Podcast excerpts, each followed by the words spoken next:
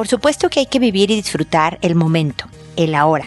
Sin embargo, no hay que perder de vista el futuro y tener en consideración algunos aspectos que te permitirán tener una vejez feliz y tranquila. Sobre esto nos ocupamos en el episodio de hoy. Escúchalo. Esto es Pregúntale a Mónica. Noviazgo, pareja, matrimonio, hijos, padres, divorcio, separación, infidelidad, suegros, amor, vida sexual. Toda relación puede tener problemas, pero todo problema tiene solución. Pregúntale a Mónica. Porque tu familia es lo más importante.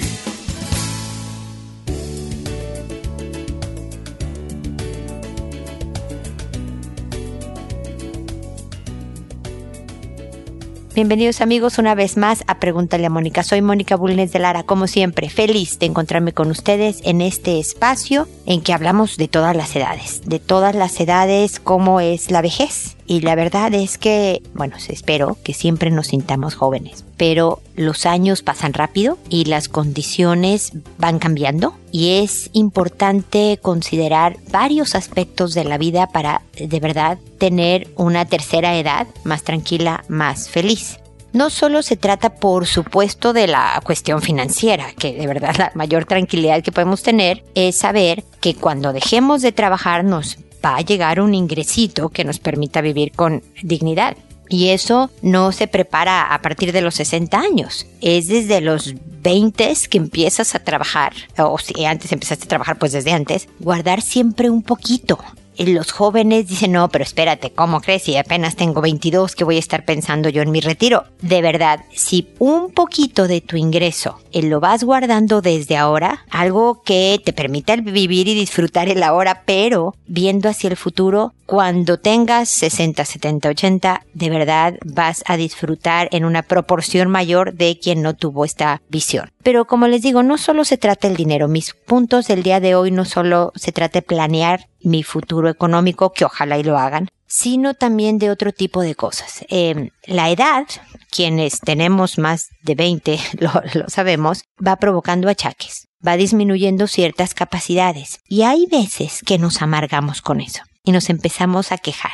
No pensamos en construir y alimentar las relaciones cercanas que después cuando por ejemplo los hijos se van, tienen sus propias familias y demás, si yo no soy un viejito amable, acogedor, positivo, es muy posible que esté solo en el futuro. Es decir, tenemos que considerar varios aspectos integrales de nuestra persona para ir eh, logrando envejecer con dignidad, con positivismo, construyéndonos un buen futuro. Porque cuando yo les digo, y ustedes lo podrán leer en mi página, ¿no? Que lo que quiero es dar asesoría, ayuda, apoyo, herramientas para que podamos construirnos todos un destino feliz. Pues obviamente este destino incluye la vejez. Así que no solo hay que vigilar la cuestión de los dineros, hay que vigilar la salud, obviamente, porque entre más vida saludable yo lleve durante mi vida, pues mi vejez va a ser menos achacosa. Y ustedes saben que no es garantía, pero sí aumentan las probabilidades de vivir más ágil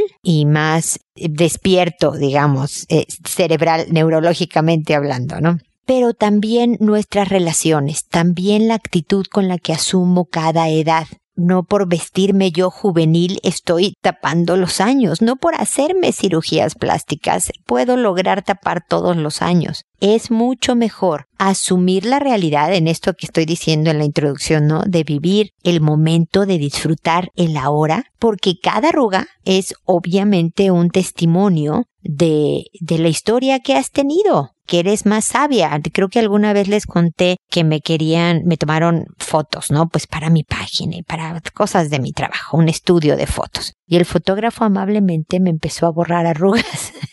La verdad es muy lindo verte planchada, ¿no? Después de tantos años de vida, pero en mi carrera las arrugas me ayudan. Las arrugas son experiencia que la gente cuando viene a mi consulta o me oye en una conferencia o lo que sea, pues dice, esta mujer pues ha vivido un poco, no tiene 20 años como parece que tiene su página, ¿no? Y eso ayuda. Tengo, por ejemplo, una arruga justo abajo de la nariz, que es muy horizontal, no crean que me encanta, pero esta se ha hecho por la forma en que me río. Ya noté que cuando sonrío, esa piel se me dobla y entonces tengo una hermosísima arruga abajo de la nariz. Pero ¿sabes qué? Es porque me río. Entonces, eh, los invito a eso, a considerar todos los factores, no solo los prácticos, como les digo, la economía, la salud, pero también los más profundos que nos permiten gozar de la vida como son las conexiones con los demás y la actitud positiva de agradecimiento y de valoración por los años vividos. Espero que estos comentarios les sirvan para manejar esta tercera edad de una manera más divertida. Cualquier tema al respecto, ustedes saben que me pueden contactar. En mi página explico pues cómo es la estructura del programa, bueno, también aquí. Y ahí están todas las redes sociales en las que estoy presente y mis libros que sirven a los padres eh, sobre educación de hijos y demás. Así que visiten www.preguntaleamónica.com. Y ahora me voy a, a comentar sus consultas, que como saben lo hago por orden de llegada les cambio el nombre a todos, incluso los que me vuelven a, escribir, los vuelvo a cambiar el nombre, nunca tienen el mismo. Pongo nombres por orden alfabético que agarro de internet, así de repente me pongo muy creativa con los nombres. Así que pueden estar tranquilos de que su anonimato está resguardado, nadie sabe quiénes son. Además recuerden, se oye en todas partes del mundo, no necesariamente es del país o de la ciudad en donde ustedes me están escribiendo. Y, finalmente lo hago en audio, en podcast, como me están oyendo ahora, y no contesto directamente con la idea de quien no me escribió pero está escuchando el programa, muchas personas lo escuchan afortunadamente, puede encontrar una idea, una sugerencia si se encuentra en una situación similar que le pueda ayudar. Es ahí los motivos por los que contesto en audio. Y sin más preámbulo empiezo con Valesca que me dice mi hijo menor de 13 años me da sospechas de que algo le han hecho o algo le ha pasado sexualmente. Yo cuido a mi nieta de 5 años por las tardes y no me gusta cómo juega con ella. Yo le pregunté a solas y ella me dijo que le pide que pruebe sus partes íntimas y ella no quiso porque sabe que eso la ocupan para hacer pipí pero no es la primera vez que él se lo pide. No sé si hablar de frente con él y preguntarle si alguien le ha hecho algo, no sé qué hacer, no sé cómo enfrentar esta situación. Mira, Valesca, primero reforzar muy bien eh, la conducta de tu nieta de cinco, decirle muy bien en decir que no, muy bien en avisar y contarte, eso está muy bien habla, habla esta parte enfrente de tu hijo menor, es decir, enfrente de él, dile a tu nieta de cinco años que hizo muy bien en no seguir las indicaciones del, del tío y indicarle enfrente de tu hijo cómo es muy importante que eh, nadie la puede tocar, ella no puede tocar las partes íntimas de nadie, no puede ver y ella no puede enseñar que ese respeto al cuerpo tuyo y de los demás es bien importante y que cuando algo sucede de que te piden que veas o que toques o que te toquen o que tú enseñes, avisas. Eso siempre va a estar muy bien, te felicito, eres una niña grande, todo el refuerzo. Y como lo vas a hacer frente a él, obviamente esto ya no va a ser ningún secreto, ya puedes directamente tocar el tema con tu hijo menor que es indispensable que lo toques. Parte puede ser simple adolescencia, intenso impulso sexual, pero al pedirle a una niña de 5 años se convierte en abuso sexual lo cual es un delito y él necesita saberlo. Entonces, a ver, hijo, esto que hiciste está muy mal. Puedes sentir impulsos naturales por la edad, pero no tienes que actuar ante estos impulsos. ¿Cuántas veces, y mi ejemplo típico, Valesca, es cuántas veces entras a una tienda que tú quieres, híjole, este juego o esta cosa y no traes dinero y pues no lo agarras y sales corriendo, ¿no? Porque eres gente decente y no robas. Bueno, lo mismo, tienes el impulso, la curiosidad de ver qué se siente que te toquen o tú tocar, pero no actúas porque es inapropiado, porque es un delito, porque es una ofensa, porque maltratas el cuerpo y las emociones, el corazón y el desarrollo de la pequeña y el tuyo también. Ahora ese impulso, ¿te ha pasado algo? ¿Tienes curiosidad por dónde está la cosa? Pregunta. Más que decir solamente esto no se hace y por favor no vuelvas a hacerlo porque qué barbaridad es un delito y te pueden meter a la cara. Empieza a preguntar. Pero Valesca te tiene que ver tranquila, te tiene que ver eh, de verdad afectuosa y con ganas de ser más ayuda que crítica. Me explico, más ayuda que disciplinaria. Con buena pregunta. A lo mejor, y es posible que te diga, eh, mamá, es que tú eres mujer, y, y entonces hay que conseguirse al papá, al tío, a alguien que sea una figura masculina positiva en la vida de este joven para que hablen hombre a hombre alguien de quien tú confíes las opiniones y los valores con las que va a hablar. con tu hijo, ¿ok? Pero definitivamente se tiene que hablar cara a cara, pero no en forma, como te digo, ni amenazante ni de regaño sino obviamente diciéndole, aclarándole con cariñosa firmeza lo inapropiado de su conducta, que no puede volver a suceder porque entonces sí va a haber consecuencias muy serias, tratamiento terapéutico, eh, a lo mejor no volver a estar solo con la nieta y entonces tendría que salirse de la casa cada vez que esté la nieta, las horas que esté, o sea, complicarte la vida, hijo, y yo no quiero complicarte la vida pero si tienes curiosidad, si tienes impulsos, dale formas de desahogar los impulsos, como es salte a dar una vuelta corriendo a la manzana, haz más deporte, un regaderazo de agua fría, etc. O sea, ve cómo sacas adecuadamente, positivamente estos impulsos y no a través de atacar a pequeñitas indefensas. Así que, que dijo cómo le hacemos y pregunta, pregunta, conversación sana, cercana, positiva y cariñosa, Valesca, para que sepa que puede abrirse contigo lo más posible. A los 13 no creas que son tan platicadores los niños, ¿no? Pero si no, dale nada más las reglas del juego. No volverás a estar con tu sobrina, con la nieta, eh, solo y vuelve a suceder esto y entonces esto es lo que va a pasar, ¿no? Si no habla y trata de todas maneras que una figura masculina se acerque para ver si con él se siente más en confianza de decir lo que siente, porque estos temas siempre les incomoda a los jóvenes y, les da vergüenza y no quieren hablar, sobre todo con su mamá o con mujeres en general. Se nota que tú también estás incómoda con el tema porque no has querido hablar de frente con él y preguntarle y tal y cual, pero hay que hacerlo, ¿vale? Es que en estos temas no podemos estar de puntitas y con cuidado, hay que afrontarlos con tranquilidad, con cariño, pero sin miedo o disimulando el miedo. Si no puedes evitar tener nerviosismo, miedo, inseguridad, lo que sea, actúa. Actúa, pero, eh, o sea, pretende que no los tienes, miedo, inseguridad, nerviosismo. Pero hay que hablar del tema, ¿ok? De todas maneras, espero que sigamos en contacto. Yeudiel, por otro lado, me dice, buenas tardes. Vi en una página su contacto y quise aprovechar para realizar una pregunta. Pasó que mi hijo nos contó a mi esposa y a mí que su primo de 12 años lo había tocado. Solo contó que fue tocamiento y la verdad, si no lo hubiera dicho, ni cuenta. Ya que anda como si nada. Pero pues como padre me siento preocupado, confuso acerca de lo sucedido, ¿qué debo hacer? ¿Qué tanto pudo eso influir en mi hijo? Le agradecería si me pudiera apoyar con esto de antemano, gracias.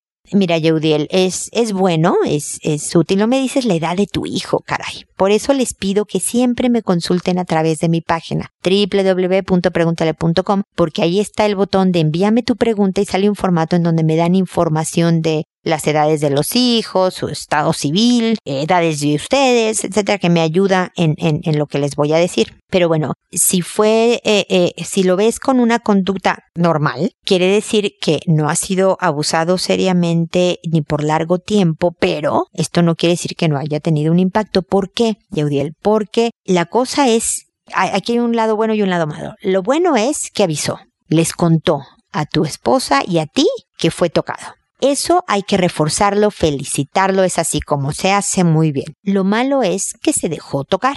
Y entonces es importante reforzar con una conversación que eso no está bien, no dejarse no está bien. Si te van a pegar, entonces grita, entonces algo, pero los, niños que tratan de tocar o hacer cosas a niños más pequeños, suponiendo que fuera más pequeño tu hijo, tienen mucho miedo a ser expuestos. Entonces, si tú haces ruido, eh, eh, si tú sales corriendo, es poco probable que el otro insista en seguirte tocando o tratándote de tocar. Entonces, ¿cómo parar el ataque? Y luego reforzar su carácter, Yaudiel. Yo tengo un libro que se llama No más víctimas que hablo de cómo fortalecer el carácter de los hijos para que no sean víctimas de cualquier abuso, bullying, abuso sexual, etc.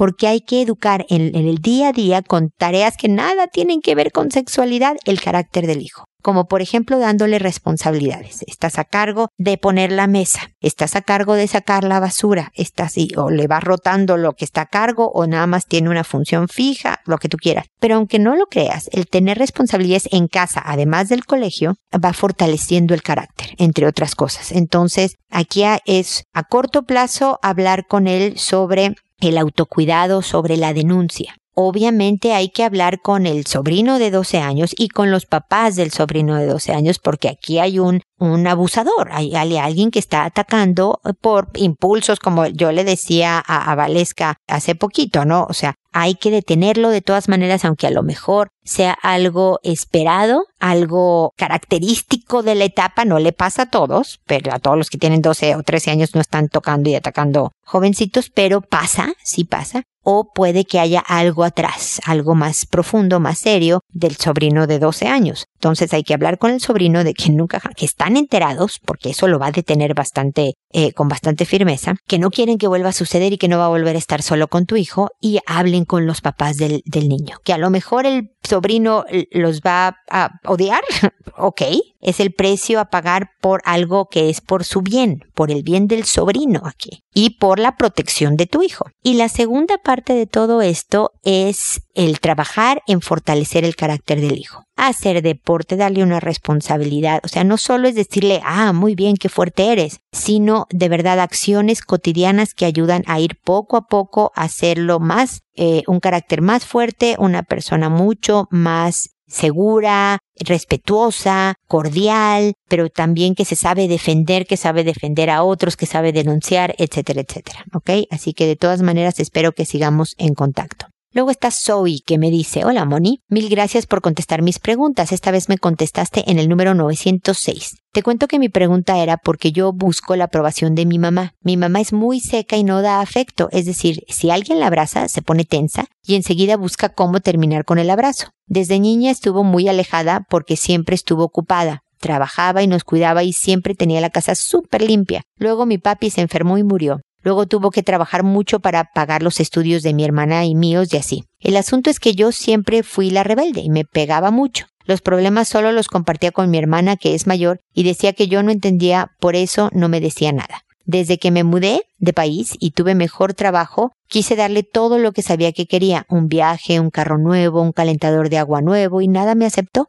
La busco por teléfono y me dice que está ocupada. La invito a mi casa y me dice mil cosas y que seguro son ciertas porque siempre está ocupada y me había preguntado, ¿por qué si me rechaza tanto ahí sigo? ¿Por qué no puedo poner distancia emocional y que ya no me importe, que no acepte mis cosas o estar conmigo? Un día le hice una fiesta sorpresa, se enteró por su hermana y tuve que cancelar todo porque ella no la quería. Recuerdo su tono seco cuando le dije que por favor se quedara en su casa porque le tenía fiesta y me dijo que ese no era su problema. El asunto es que me duele lo que hace y ahí sigo. Por otro lado pienso, estuvo muy ocupada y la pasó muy mal. Pero ese es el pasado. ¿Por qué me sigue tratando así? Y yo, ¿por qué sigo buscando que me quiera? Gracias por leerme y por contestarme. Y claro que escucho todos los episodios. Me emociono mucho cuando veo que has publicado uno nuevo. Yay. Abrazo grande. Pues muchas gracias hoy por escucharme, por ser tan fiel seguidora, por tus correos y demás. Entonces, déjame te comento, siempre el vínculo de los papás es el más importante que tenemos en la vida.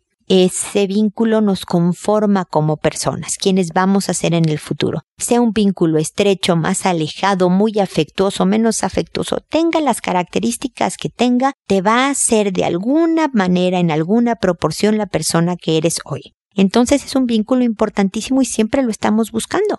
Siempre estamos buscando la aprobación de la mamá. La cara que a lo mejor no te dice ninguna palabra, pero hace una cara que tú ves como que, ah, le gustó lo que hice. Leíste ese lenguaje no verbal y entonces tratas de repetir la acción y demás. Es muy poderosa la opinión de nuestros papás en nuestra vida. Entonces, eso es por lo que tú también estás buscando a lo mejor esta aprobación. También a lo mejor una parte porque pues fuiste rebelde, ¿no?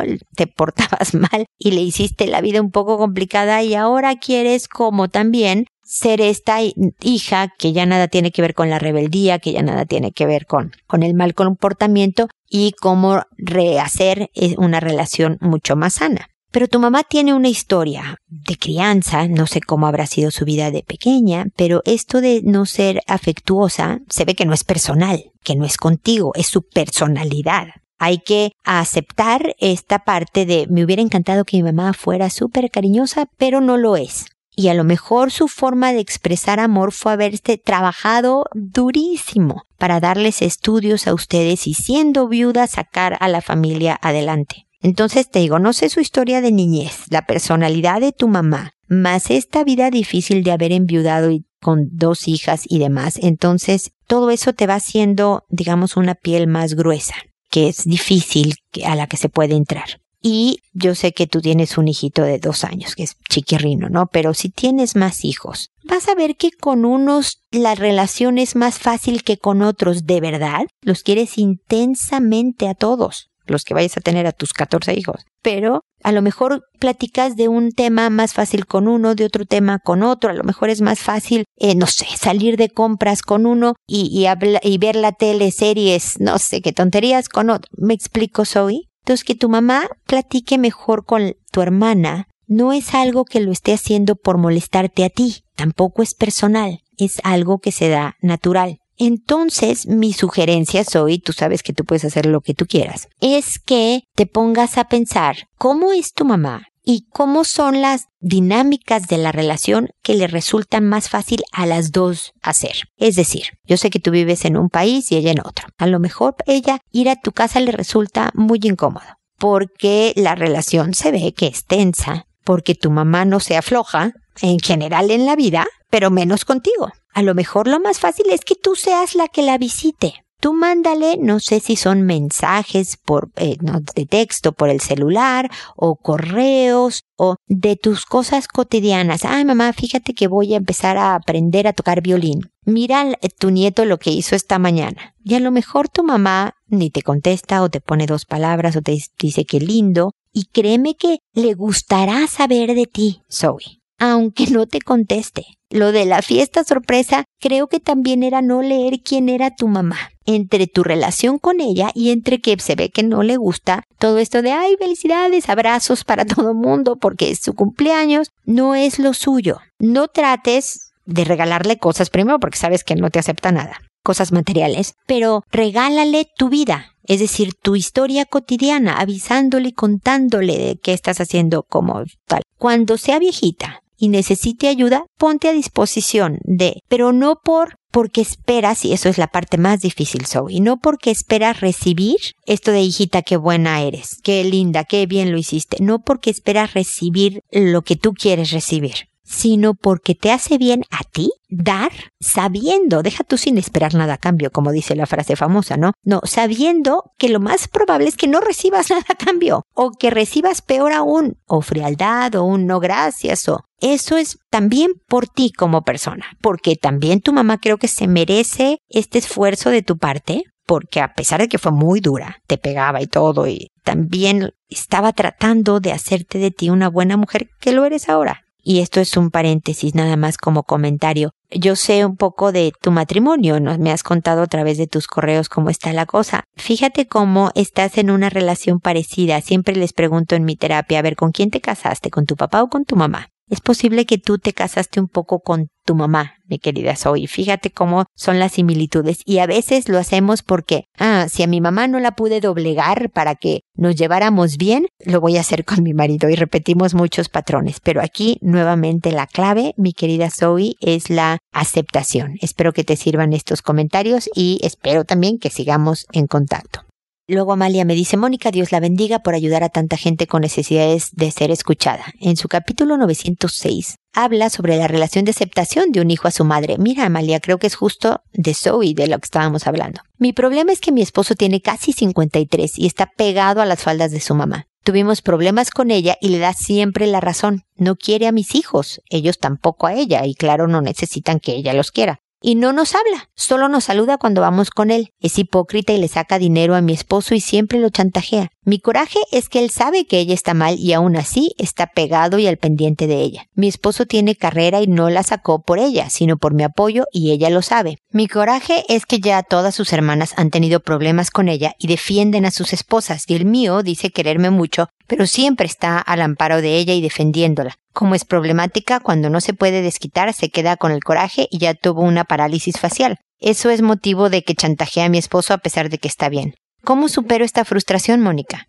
¿Es normal esta situación? ¿Cómo supero el coraje que siento al verlo apegado a su familia y que de paso mantenga los flojos de su hermana y de su cuñado? Ayuda, Mónica. Le agradezco por todo lo que nos da y créame que al recibir su consejo me da fuerza para seguir adelante. Quiero seguir mejorando y quiero que ya no me importe tanto este problema y dejar de sentir rencor por los cuñados y por la hermana sinvergüenza y el esposo flojo. El resentimiento sale más porque el Día de las Madres le llevó chocolates a la mamá y todavía premia a la hermana. No puedo entender el comportamiento de mi esposo cuando dice que yo soy importante y no es cierto. Además, como nota, mi suegra dejó que esta hermana de mi esposo solo estudiara el segundo año de primaria y el esposo solo es obrero. Es un señor que ya es un segundo matrimonio y que es flojo porque tiene 48 años y ya quiere buscar su pensión, imagínese. En uno de sus programas escuché que tenemos que vivir con las consecuencias de nuestros actos. Gracias y que Dios la bendiga. De antemano un gran saludo y que Dios la tenga siempre para ayudarnos. Gracias por tus buenos deseos, Amalia. Lo mismo deseo siempre cosas buenas y bendiciones para ti. A ver, Amalia, respira. Respira porque sé que estás guardando muchísimas piedritas en el zapato. Y a la que le está haciendo daño todo esto es a ti y obviamente a tu relación, que es la importante. Tú sabes que aquí el problema no es tu suegra, es, es el marido. Pero también me imagino que sabes que así fue criado. Y te va a sonar muy extraño, Amalia. Pero es, es bueno que sea un buen hijo. Se lo merezca o no la suegra, habla de la calidad del hombre, con H mayúscula, como yo le digo a los hombres que son íntegros, enteros y demás, el que vea por su mamá. Incluso, y esto te va a doler horrible, Amalia, que vea por su hermana. Yo, puede que no sea justo, que todos estén aprovechando, que la mamá lo manipule, que la eh, cuñada nada más estire la mano, que puedes tener toda la razón, Amalia. Pero la razón no te está dando la felicidad. Al contrario, Estás cuando me comentas, por ejemplo, y nada más la dejó estudiar hasta primaria y el otro es obrero y solo tiene 48 años y ya no quiere trabajar y es como si tú estuvieras recabando toda la información negativa para fundamentar tu argumento de que no está bien que tu marido siga tan pegado a su mamá, tan pendiente de ella, ni por supuesto le dé cosas a la hermana. Yo te propongo un cambio de giro por completo. Es decir, que eh, empieces a pensar que sí te da a ti tu marido, qué características de buen hombre sí tiene, que incluye, como te digo un poco, esto de ver por esta mamá, que así lo educó. La señora debe de haber sido problemática, no ahora que está casado, ¿no? Y demás, sino desde siempre. Y crió a estos hijos de tal manera que, como digo yo, está viviendo las consecuencias de sus propios actos. Algo habrá hecho bien tu suegra Amalia que hizo al hombre que tú elegiste como esposo y padre de tus hijos. ¿ok? Esta señora no va a ser generosa contigo, ni al parecer con tus hijos. No importa. Lo importante es que tú y tu familia y tu relación de pareja esté bien. Me dices, ¿cómo me quito esta frustración? Una parte es generando un poco de, y va a sonar un poco feo, pero es la verdad, lástima por tu suegra. Pobre señora, la verdad es que ser tan problemática, tan manipuladora, tan chantajista, eh, viendo cosas malas en la gente en general y actuando y todo esto, no debe de ser una vida fácil. Tanto es así que le provocó una parálisis facial. Entonces, de entrada, generar un poco de lástima. Trata de buscar en ti el decir, híjole, si será así, imagínate, Amalia, que tú fueras como tu suegra, ¿no? Te, sería horrible. Tus hijos les harías la vida agotadoramente pesada porque tú crees que para tu esposo es fácil el lidiar con esta mamá que lo manipula o que es difícil o que busca problemas. Pero si a eso le sumas a tu esposo, que está su esposa, o sea tú, a un lado diciéndole que mal esto, que mal otro, pero ¿por qué le das? Pero ya viste cómo hizo tu mamá, pero ya viste cómo hizo tu hermana. La verdad es que es mucha presión para el hombre, de cosas que no puede cambiar, no puede cambiar cómo es su mamá. Y esta es su mamá. Y como yo decía anteriormente, siempre buscamos, porque es el vínculo más fundamental de nuestra vida, la aprobación de nuestras mamás. Pero en tu relación puedes hacer mucho para acercarla, para que de verdad se note que eres lo más importante en la vida de, tu marido, pero no exigiéndole que deja de darle dinero a tu cuñada para demostrarme que soy la número uno, mi amor, ¿no? O deja de correr a las faldas de tu mamá para demostrarme que soy lo más importante. No, no, no, no, no. Olvídate de esas competencias, de esta lucha de poder, de esta lucha territorial. Tú nada más trata de enfocarte en lo que sí tienes, en lo bueno de tu marido, en, en cómo tener una relación más tranquila, de menos reclamos, de menos poner atención a lo malo, sino, como te digo, en lo positivo, en lo bueno. En dar gracias porque tienes unos hijos maravillosos, por ejemplo, y que tú les vas a enseñar cómo es una abuela distinta ¿no? El día que te hagan abuela, Amalia, yo espero que en vez de decir, y yo me voy a portar justo como su abuela no se portó con ustedes, no, no, no, no compares, haz de cuenta que la señora ya no es tema. Tú sé toda la abuela que tu suegra no fue, eh, pero no en voz alta. Algo que te va a ayudar a controlar también la frustración es no decírselo a tu marido, no decírselo a tus hijos, no contarlo a tus amigas. Cuéntame a mí si quieres para desahogarte, Amalia, pero a nadie más, porque entonces se vuelve algo real, pesado, grande. Tú estás alimentando con tu actitud esta situación para que sea de verdad importante. Achícala, sobre todo sabiendo, aceptando, mi querida Amalia, que tu marido va a ver por su mamá, que es inapropiado, que es desproporcionado, que no importa, va a ver por su mamá. Entonces tú, mientras a ustedes no les falta techo, no les falta comida, tú deja el tema como si no lo fuera, como si no fuera tema, como si no fuera importante. Va a ver por su hermana. Y estoy segura de que tu marido no va a desampararte a ti y a los hijos. Entonces suéltalo. Amalia, suelta. Respira. Y haz cosas que te llenen el alma, que lo que yo digo es que te carguen de energía. Las cosas que te roban energía, te, que te exprimen, como una esponja, te la quitan, no las hagas. Y esto te quita mucha energía. No vas a poder evitar tener sentimientos. Oh, acaba de hablar mi suegra para pedir más dinero o no sé qué. Entonces, ¿sabes qué? Sal y da una vuelta a la manzana, pero así bien enérgicamente, caminando rápido y en cada paso que vaya saliendo lo que, imagínate que va saliendo, así como que desde tu cabeza hasta tus pies una salida de toda esta energía negativa para poder desahogarla de esta manera y no ventilándola con tu marido, con tus hijos, en tu vida, porque de verdad lo haces más grande. No porque no sea normal o anormal, Amalia. Se trata de viviendo en la realidad que tenemos, hacer lo mejor que podamos. Y aunque tú tengas la razón, me has oído en otros programas decir cómo, por ejemplo, a la gente que fuma le podemos dar todas las razones científicas claras de cómo fumar es malo. E incluso los que fuman te pueden dar la razón si es cierto que malo es, pero ¿qué crees? Tengo esta adicción y no quiero dejarla.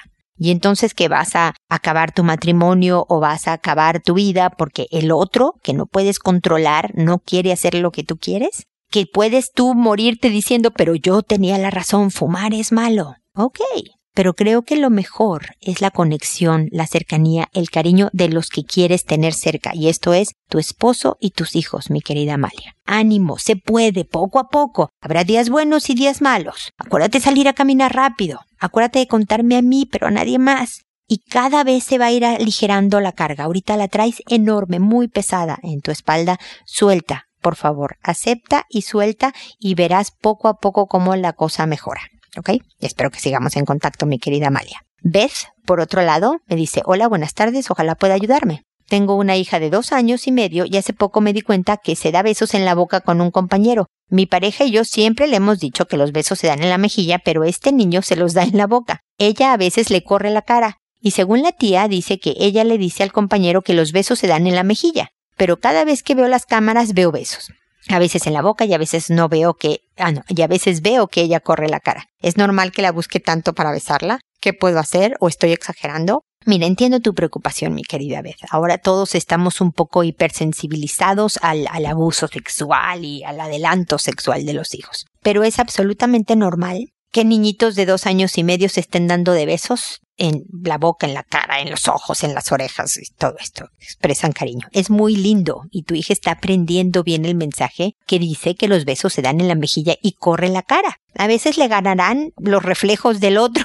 y se los dará en la boca, ¿no? Pero tú síguele insistiendo en la mejilla, eh, no en la boca. Tú corre la cara muy bien. Este, y, pero no hagas del tema algo importante. No le preguntes todos los días si hubo besos o no hubo besos, aunque lo hayas visto tú en la cámara. Eh, nuevamente, es una etapa normal que va a pasar, pero sí enséñale autocuidado. Y cuando vea a otro niñito de dos años y le dé un beso en la mejilla, dice, ¿ves cómo los besos en la mejilla son muy lindos y eso se dan los niñitos de tu edad? Muy bien. Y se acabó el tema. De vez en cuando refuerzas este tipo de conducta, háblale sobre un poquito más grande, en un año más, sobre cómo no puede tocar, no puede ver y demás. O sea, temas poco a poco conforme vaya ella conviviendo con otros niños y hayan situaciones que sean pertinentes, tú vas aprovechando para decir cuidar tu cuerpo, cuidar tu corazón, cuidar tu mente es muy importante. Y se hace de esta manera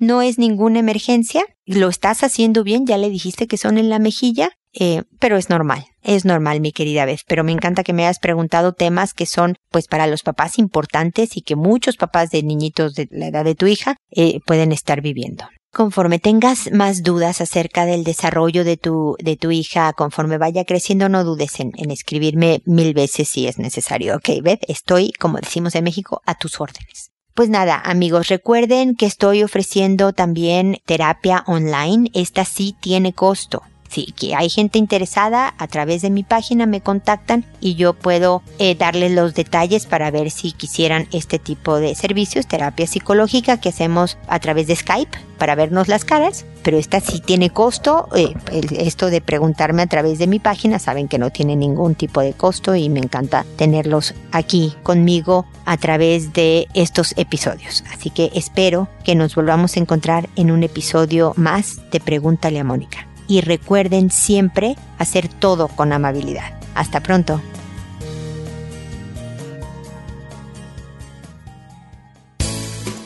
¿Problemas en tus relaciones?